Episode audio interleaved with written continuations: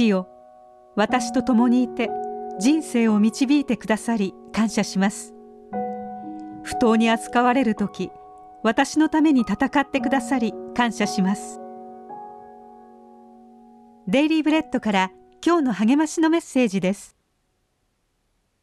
今日の聖書の御言葉。主は御言葉を与えてくださる。良き知らせを告げる女たちは大きな群れ。詩編68編11節。性別を理由に投票を否定することを禁じるアメリカ合衆国憲法修正19条の批准から100周年を記念する2020年。主は御言葉を与えてくださる。良き知らせを告げる女たちは大きな群れという詩編68編11節が刺繍された旗を掲げて行進する人たちの古い写真が公開されました。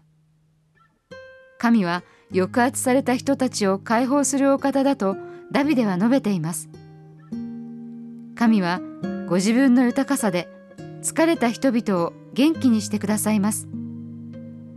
この詩篇は35節ありますがダビデはここで「神」という単語を34回も繰り返しています。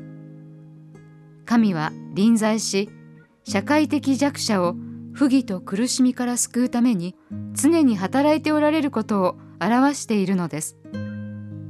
そして女たちの大きな群れがこの真実を宣言しています。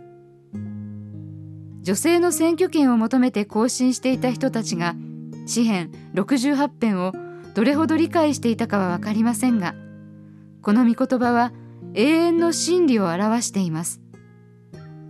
みなしごの父、やもめのための裁き人である神は、ご自分の民を率いて、祝福と回復と喜びの地に向かわれます。元気を出しましょう。神の御臨在は特別な形で、見た目と虐げられた人々と共にあります。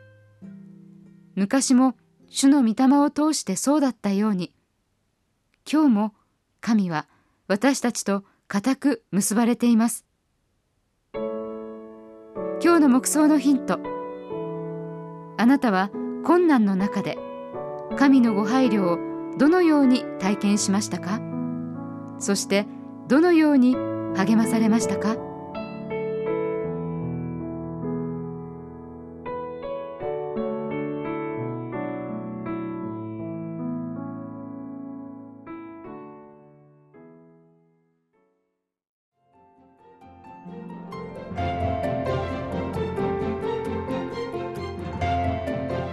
今日のお話いかがでしたか？心に留まったことを Facebook などでシェアしませんか？御言葉を分かち合い元気の輪を広げましょう。